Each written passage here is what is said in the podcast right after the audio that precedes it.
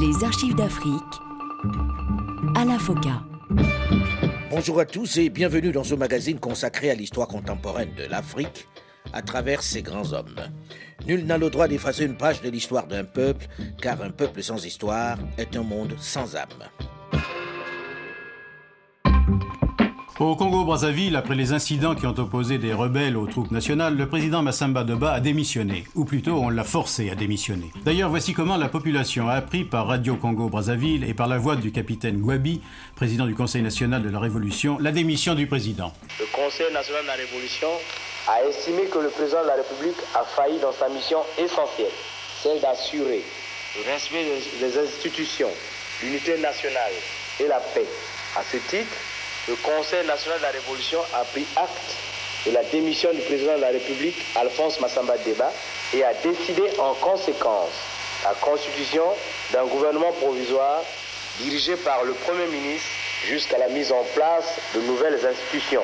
Ce gouvernement provisoire a déjà pris plusieurs décisions. En effet, au terme d'une ordonnance loi publiée ce matin, toutes les personnes condamnées par contumace pour délits politiques sont amnistiées. Cette amnistie touche notamment donc l'abbé Fulbert Liu, condamné à mort en 1964 et qui vit en exil à Madrid. En cette année 1969, après six années de pouvoir, les jeunes officiers qui souhaitaient un ancrage à gauche toute du régime ont finalement pris le dessus sur celui que l'on était allé chercher dans son village pour lui remettre le pouvoir. Désormais, le Congo-Brazzaville est clairement aligné dans cette période de guerre froide du côté du socialisme scientifique. Le président déchu est retourné dans son village de Boko.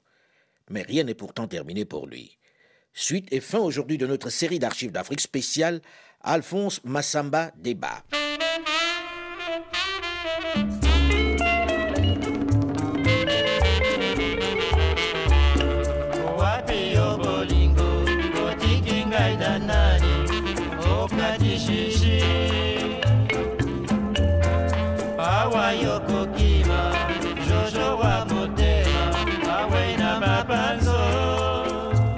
Octobre 1969.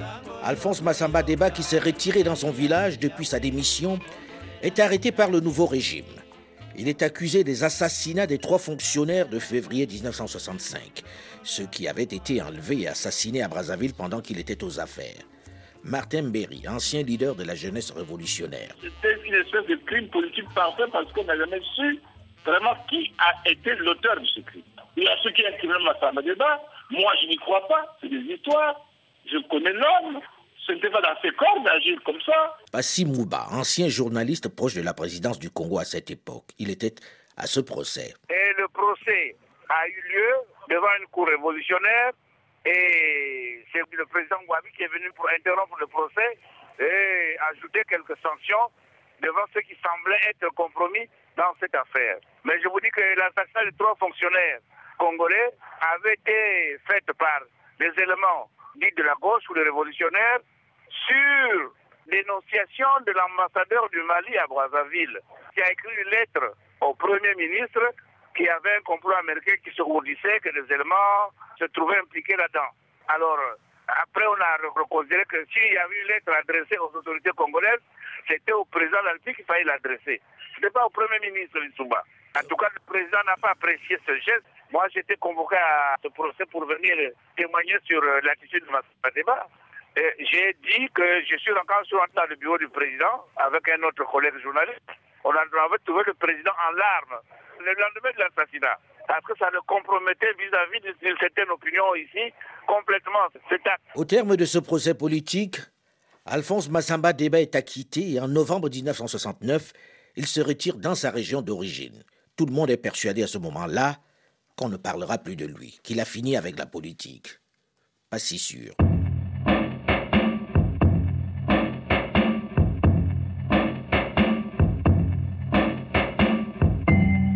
Au bout de cinq ans pouvoir, avec un aliment bien à gauche, ponctué de slogans venus de Moscou, les premiers désaccords surviennent. La version révolutionnaire de Marian Gwabi n'est pas partagée par tous ce qui naturellement installe de la suspicion et des oppositions dans les rangs du gouvernement qui se traduisent très régulièrement dans les discours des uns et des autres. La méfiance s'installe.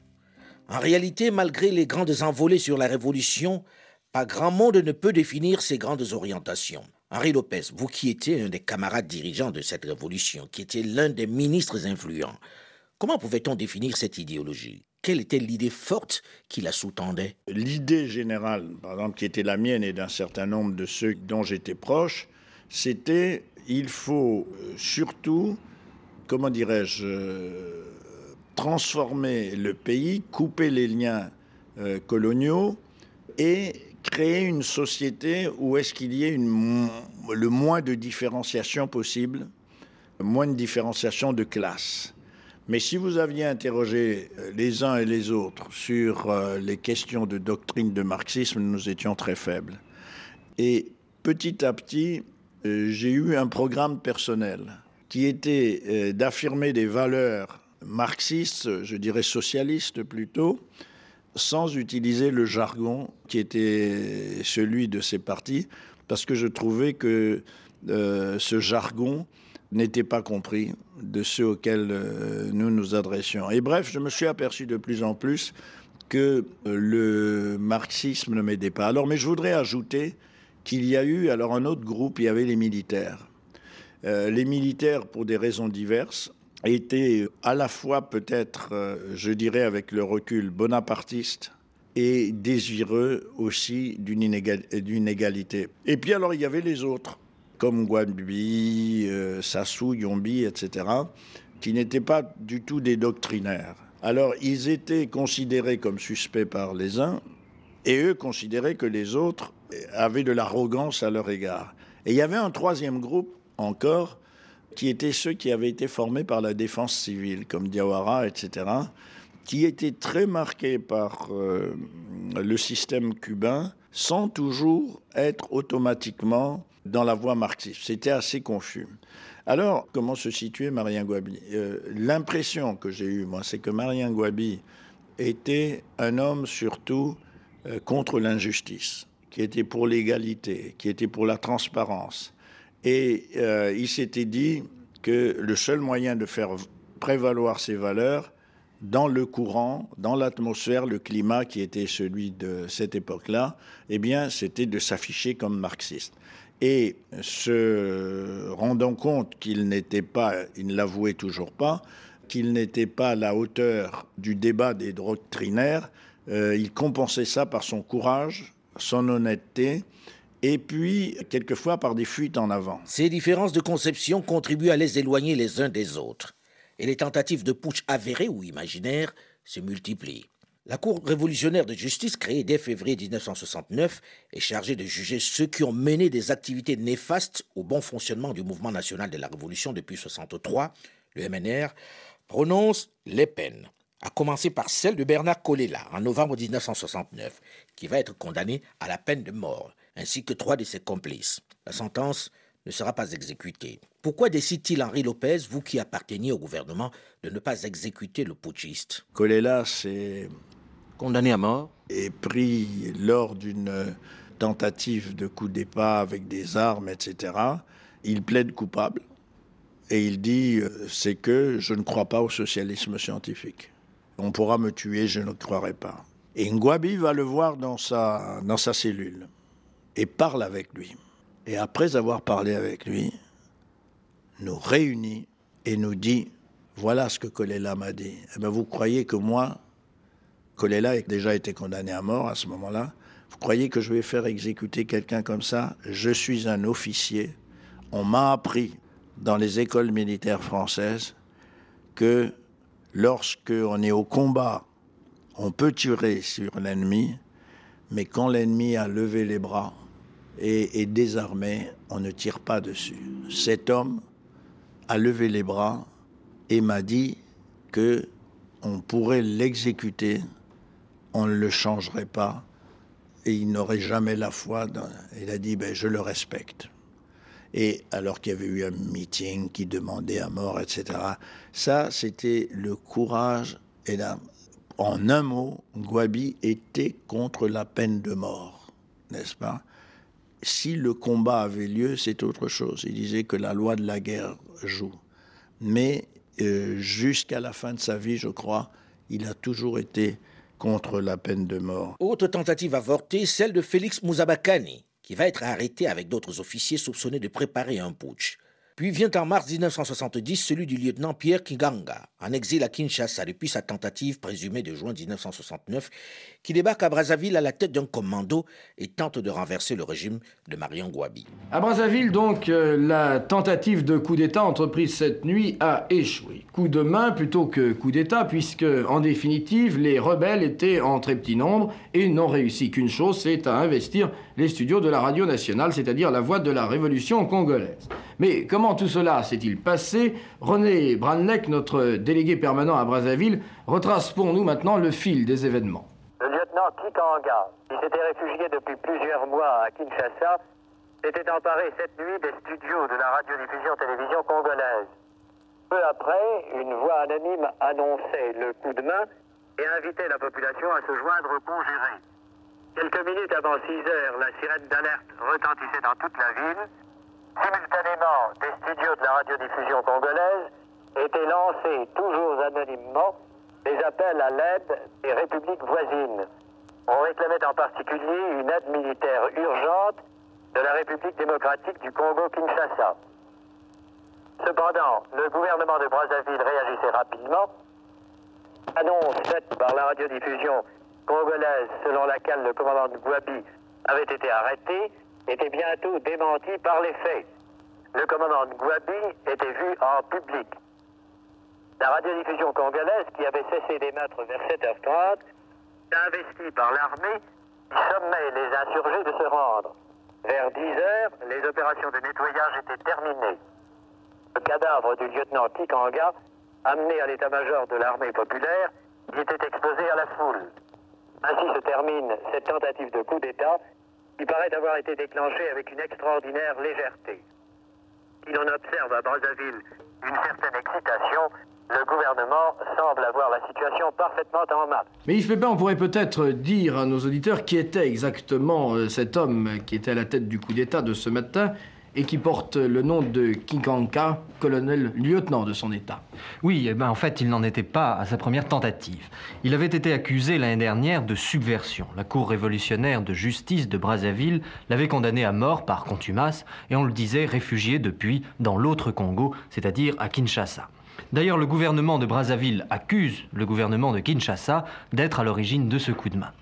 En prenant le contrôle de la radio de Brazzaville, les rebelles ont voulu, si l'on peut dire, vendre la peau de l'ours avant de l'avoir tué. Ils ont annoncé la chute du régime du commandant de Gouabi et ils ont déclaré que le commandant Yumbi était à la tête de la subversion. Il n'en était rien, puisque le commandant Yombi dirigea lui-même l'assaut contre les locaux de la radio congolaise pour en déloger les rebelles. Quant au chef de l'État, le commandant Ngouabi, nous l'avons eu tout à l'heure au téléphone, et Jean-Louis de Migneux lui a demandé de faire pour nous l'analyse politique de cette tentative de coup d'État. Écoutez. Vous savez que le régime est opposé au régime du Congo-Brazzaville. Et vous savez que Kikanga est toujours au Congo-Kinshasa. Et il a essayé de tenter un coup en faisant appel à la population, croyant effectivement que la population allait se joindre à lui. En ce moment, toute la population est assemblée dans les meetings pour soutenir le régime révolutionnaire, c'est tout. Du coup, pour moi, j'estime que c'est de l'aventure, c'est même du rêve. C'est donc un échec. Le lieutenant Kiganga est abattu aux abords de la radio nationale qu'il venait d'investir.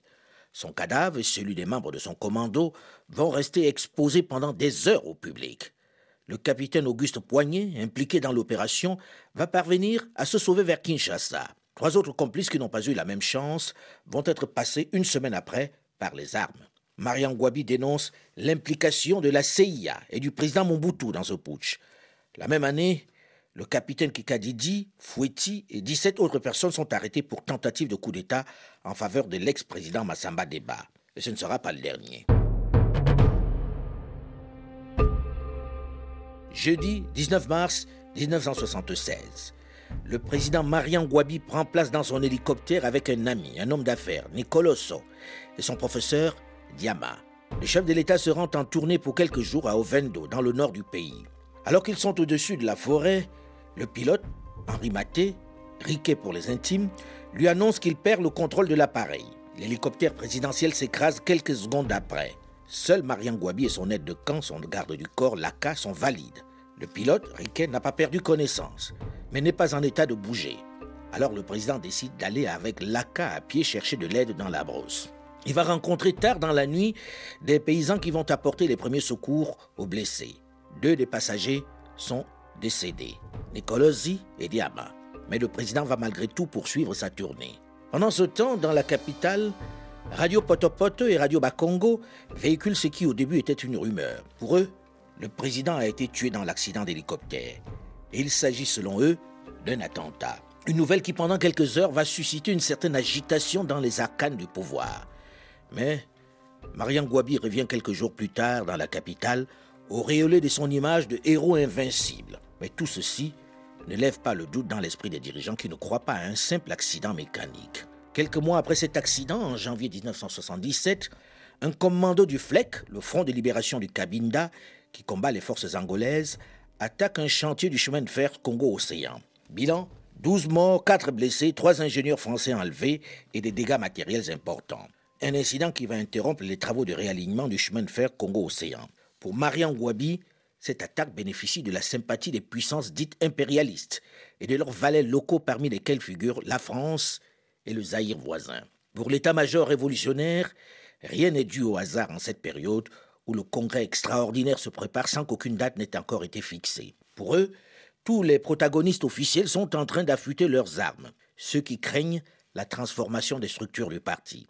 C'est dans ce climat d'intrigue et de suspicion que le tenant du socialisme bantou, devenu chef d'une secte religieuse, Alphonse Mazamba Deba, qui affirme depuis quelque temps avoir des visions et des révélations, va revenir sur le devant de la scène. Il adresse le 1er mars 1977 une lettre manuscrite, très confidentielle entre guillemets, à Marian Gwabi.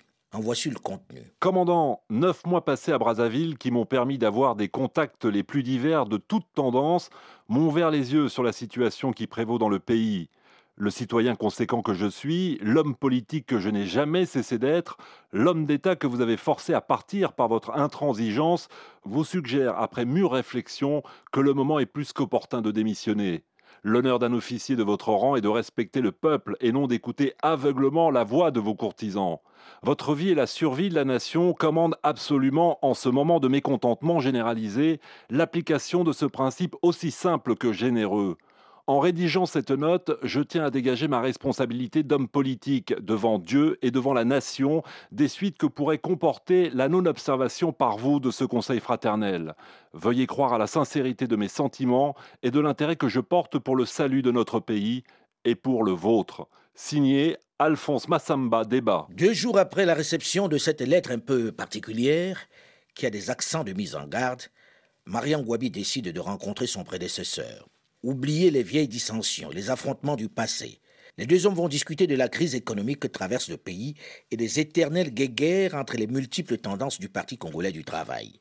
Massamba Deba lui rappelle son opposition au marxisme-léniniste, dont on ne sort pas vivant, du totalitarisme inhérent à ce genre de mouvement qui n'accepte aucune reconsidération, où tout changement de cap est considéré comme une trahison passible d'élimination physique. Il lui réitère sa proposition de démission. Marianne Gwabi est perturbée par cette rencontre. Quelques jours plus tard, à l'occasion du 22e anniversaire de l'Union révolutionnaire des femmes du Congo, Gwabi lâche un hommage aussi discret qu'inattendu à l'endroit d'Alphonse Massamba Deba qu'il qualifie d'artisan de la conscience nationale. À partir de ce moment, la rumeur qui courait selon laquelle il voulait remettre le pouvoir à son prédécesseur devient plus forte, plus matérielle dans l'esprit de ceux qui la redoutaient. Mais ceci ne reste qu'une rumeur. Rien de concret ne vient la confirmer. Et pourtant, dans son discours, il prononce une phrase un peu curieuse. Un de ces messages codés que seules quelques personnes peuvent clairement identifier. Je cite Lorsque ton pays est sale et manque de paix durable, tu ne peux lui rendre sa propreté qu'en le lavant de ton sang. À qui s'adresse ce message? On en parle dans une dizaine de minutes dans la dernière partie de cette série d'archives d'Afrique spéciale Alphonse Massamba Débat, juste après une nouvelle édition du journal sur Radio France Internationale. Restez à l'écoute, on se retrouve très vite.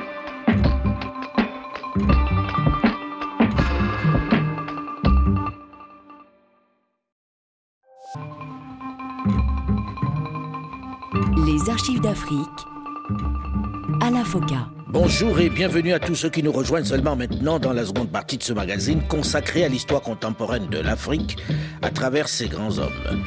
Nul n'a le droit d'effacer une page de l'histoire d'un peuple, car un peuple sans histoire est un monde sans âme.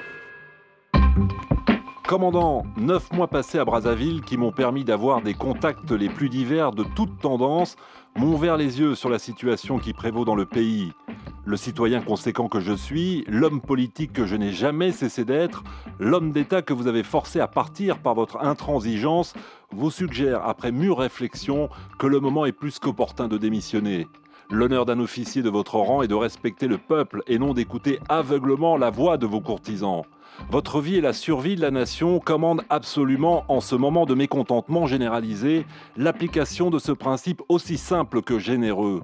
En rédigeant cette note, je tiens à dégager ma responsabilité d'homme politique devant Dieu et devant la nation des suites que pourrait comporter la non-observation par vous de ce conseil fraternel. Veuillez croire à la sincérité de mes sentiments et de l'intérêt que je porte pour le salut de notre pays et pour le vôtre.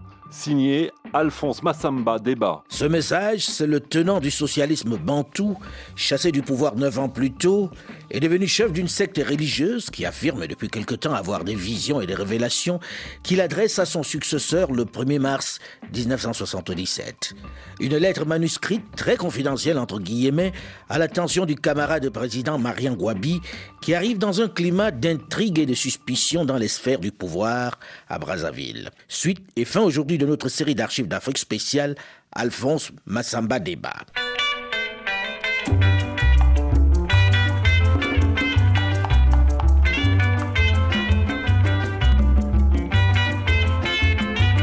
La lettre adressée au président Marian Gwabi ne va pas rester confidentielle bien longtemps dans cette période de forte tension et de suspicion à Brazzaville.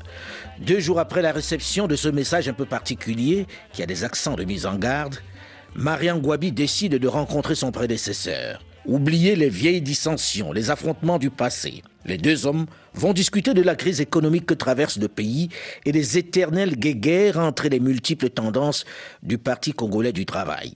Alphonse Massamba Débat lui rappelle son opposition au marxisme-léninisme, dont on ne sort pas vivant, du totalitarisme inhérent à ce genre de mouvement qui n'accepte aucune reconsidération, où tout changement de cap est considéré comme une trahison, passible d'élimination physique.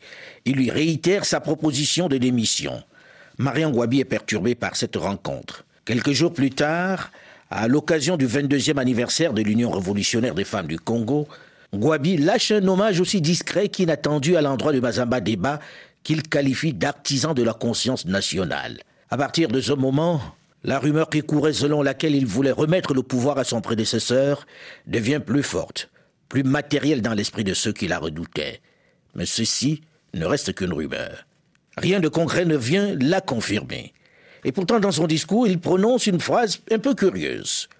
Un de ces messages codés que seules quelques personnes peuvent clairement identifier. Je cite Lorsque ton pays est sale et manque de paix durable, tu ne peux lui rendre sa propreté qu'en le lavant de ton sang. À qui s'adressait ce message? Mystère.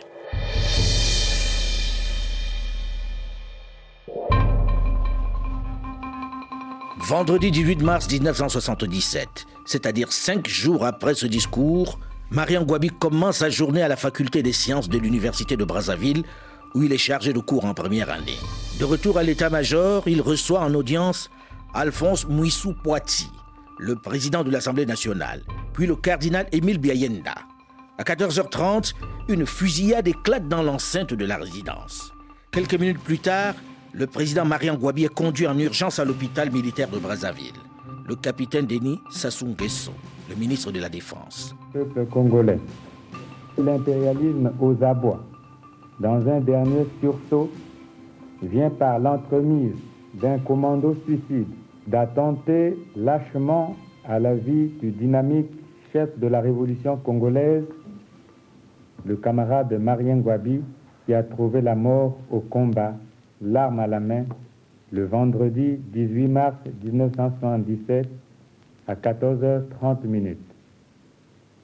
Aussi, compte tenu de la situation qui prévaut, le comité central du Parti congolais du travail a-t-il décidé, sa réunion de ce jour, de déléguer plein pouvoir à un comité militaire du parti composé de 11 membres qui aura pour tâche de préparer les obsèques nationales, de gérer les affaires d'État et d'assurer la défense, la sécurité du peuple et de la Révolution, et ce jusqu'à nouvel ordre. Un deuil national est décrété pour une durée d'un mois à compter de ce jour. Vaincre ou mourir, tout pour le peuple, rien que pour le peuple. Marian Gwabi a été assassiné. Cette nouvelle fait l'effet d'une bombe dans le pays. De Brazzaville à Pointe-Noire, en passant par Bunji, Oyo et Ombele, c'est la stupeur. On s'était tellement habitué au push manqué contre lui qu'on le croyait intouchable. Ce 18 mars, le commando militaire qui l'a abattu a bien préparé son coup.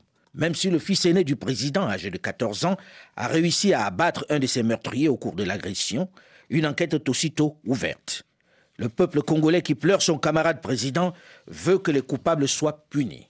Beaucoup de dignitaires du régime sont naturellement soupçonnés.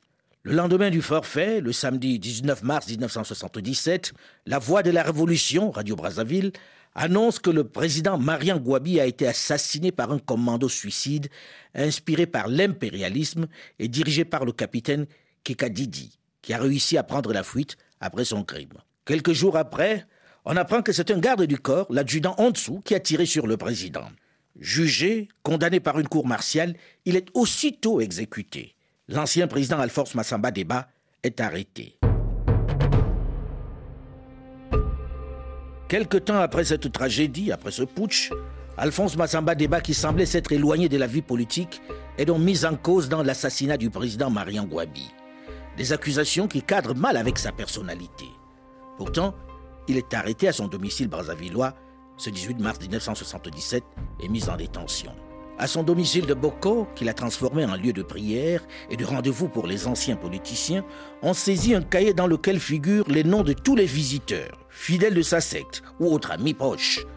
On y découvre toujours, selon les enquêteurs, la liste d'un gouvernement fantôme dont certains membres n'ont jamais été consultés, ni même approchés. Son ancien Premier ministre avec lequel il s'est définitivement brouillé, Pascal Lissouba, y figure, ainsi qu'Ambroise Noumazalaï et Claude Ernest Ndala. On lui présente une preuve supposée irréfutable de sa culpabilité, la fameuse lettre manuscrite datée du 1er mars dans laquelle il demandait au président de démissionner. Alphonse Massamba Deba ne nie pas ce qu'il a écrit. Sous la torture, on l'oblige à reconnaître son implication dans cet assassinat. Au cours d'une déclaration radiodiffusée où il est repassé aux aveux d'une voix monocorde qui montrait qu'il lisait ce qu'on lui avait demandé de dire, il reconnaît avoir eu des contacts fréquents dans sa résidence de Boko avec son ancien Premier ministre Pascal Lissouba et avec vous, Ernest Claude Ndala. La cour martiale, instituée pour la circonstance par le comité militaire du parti, nouveau détenteur du pouvoir, va le condamner à mort. On le présente comme l'instigateur du complot ayant conduit à la mort du président Marian Gwabi. Sous la torture, on l'oblige à reconnaître son implication dans cet assassinat. Ernest Claude Ndala, dans cette affaire, vous avez écopé d'une peine de prison avant d'être amnistié. Avec le président Alphonse Massamba Deba, aviez-vous réellement ourdi un complot contre le président Marian Gwabi Ah non, mais moi, j'ai été emprisonné pour l'assassinat de Marian Gwabi. J'ai eu deux ans et demi de prison pour ça. Pourquoi vous arrêtez, vous? Quand il y a une affaire comme celle-là, il faut mettre hors de portée du pouvoir ceux qui peuvent influencer un tant soit peu les populations. Donc, euh, connu comme grande gueule devant l'éternel, je ne pouvais que me retrouver entre quatre murs. Mais est-ce que la grande gueule devant l'éternel peut dire aujourd'hui qui sont alors ceux qui ont perpétré ce crime? Ah ben aujourd'hui, moi je n'ai pas eu accès au dossier, donc euh, je ne peux pas savoir ce qui s'est passé réellement, mais l'histoire nous dira plus tard comment les choses se sont passées parce qu'il arrivera bien un moment où les langues devront se délier. Au moins, savez-vous si Massamba Deba a assassiné Marian Gwabi? Non, mais ça c'est clair. Ça, au moins, je peux être affirmatif. Massamba Deba n'a pas assassiné Marian Gwabi. Dalagraï, avez-vous participé à ce putsch? Non, Moi, je connais pas, je ne sais pas les circonstances de sa mort parce que moi, j'ai été arrêté. Euh, j'ai été arrêté pratiquement en même temps que le président Massamba Deba. Donc, euh, j'étais entre quatre murs quand le président Massamba Deba est mort. Mais pourquoi on vous arrête vous aussi? Pourquoi on vous arrête en même temps? On m'arrête en même temps. Mhm. Mais oui, mais quand vous, hein, vous, prenez le pouvoir, vous avez besoin euh, de, vous avez besoin du temps pour, pour vous imposer et pour avoir un délai au moins de 100 jours. Donc tous ceux qui peuvent, par leur euh, influence ou par leur euh, origine ethnique être des points de, de, contestation, vous les mettez à l'ombre. Et savez-vous pourquoi Marian Gwabi a été assassiné et pourquoi c'est Massamba Deba qui a été choisi pour porter le chapeau? Marian Gwabi a voulu faire un deal avec Massamba Deba pour essayer de mettre fin aux embarras qu'il avait. Massamba Deba prenant les choses en main sur le plan économique et politique, parce que qu'on le veuille ou non, au temps de Massamba Deba, nous avons eu une croissance à deux chiffres. Donc, M. Massamba Deba était sobre et Massamba Deba ne tapait pas dans la caisse de l'État et il ne la confondait pas avec sa poche. Donc, de ce côté-là, Mariam Gouabi a voulu faire un deal qui gênait beaucoup de gens et c'est en ce moment-là qu'il a signé son arrêt de mort. Quel était le deal, M. Dalla?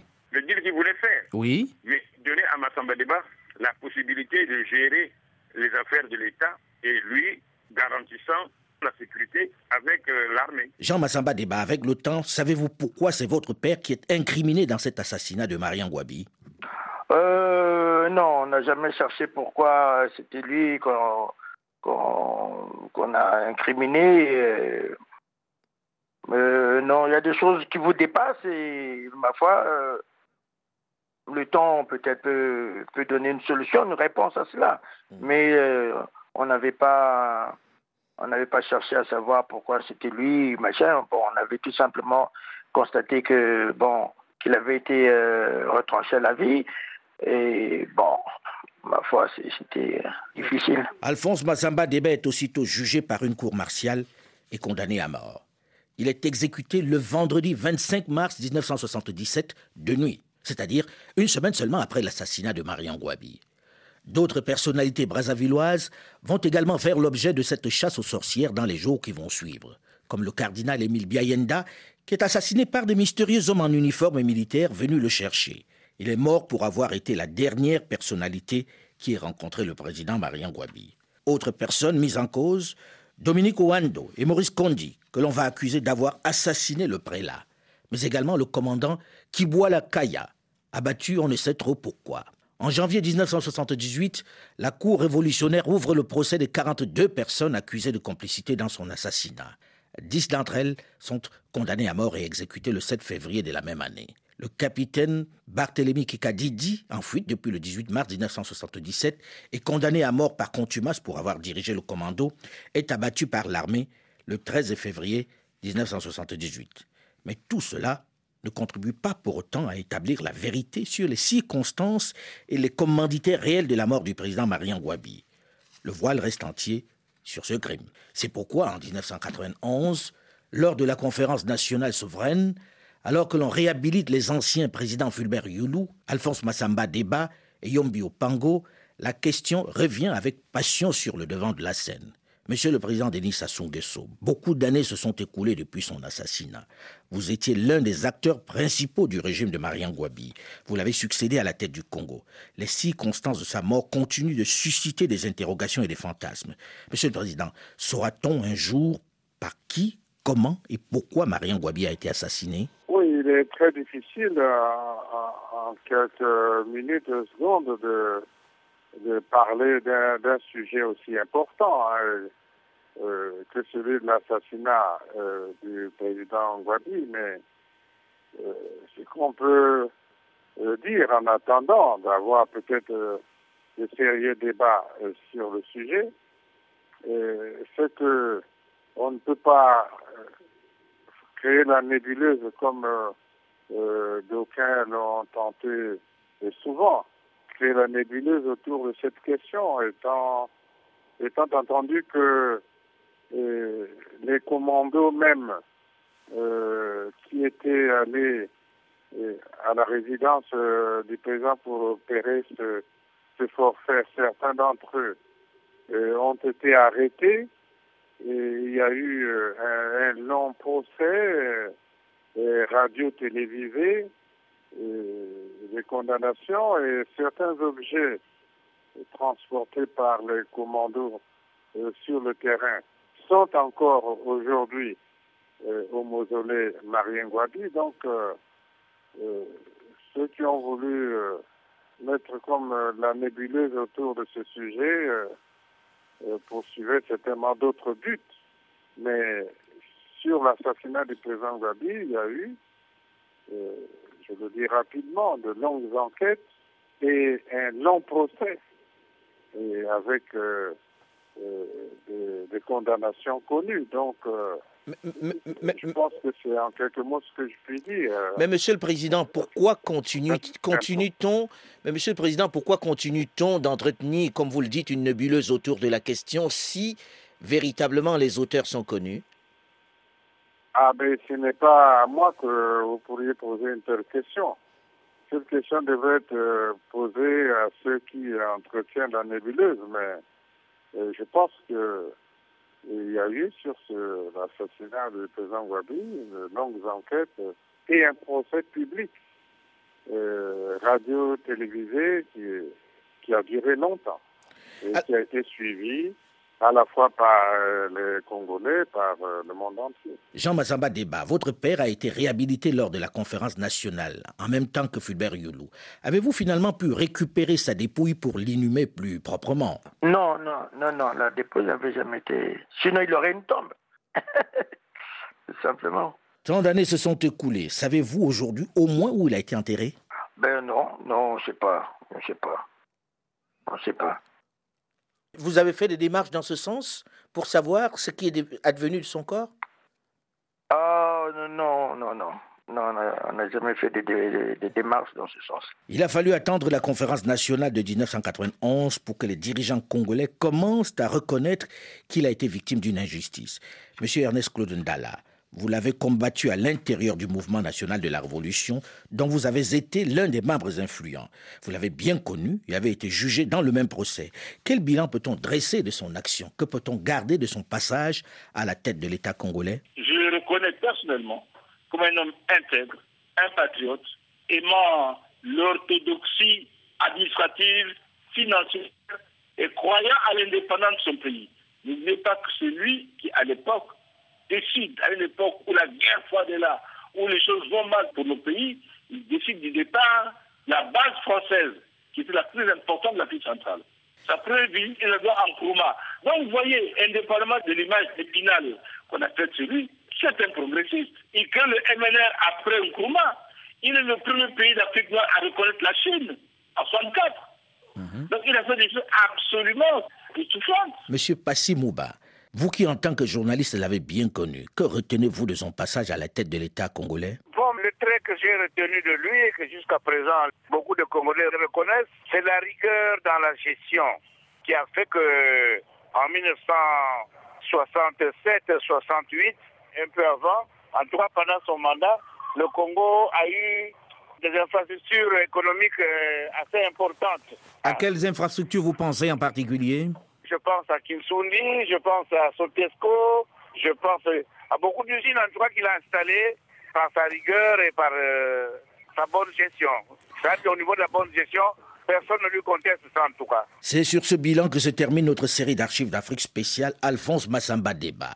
Vous pouvez bien sûr réécouter toute la série sur le site de RFI à la rubrique podcast ou tout simplement sur votre téléphone portable en téléchargeant gratuitement l'application Archives d'Afrique sur iOS ou sur Google Play. Vous pouvez également réagir sur notre page Facebook, la première sur notre antenne. Nous sommes heureux de vous savoir aussi nombreux et vous remercions pour votre fidélité et votre soutien. Delphine Michaud, Olivier Raoul et Alain Foucault, nous vous donnons quant à nous rendez-vous la semaine prochaine, même heure, même fréquence, pour aller à la découverte d'un autre personnage marquant de l'histoire contemporaine de l'Afrique. Dans un instant, une nouvelle édition du journal sur Radio France Internationale. À très vite.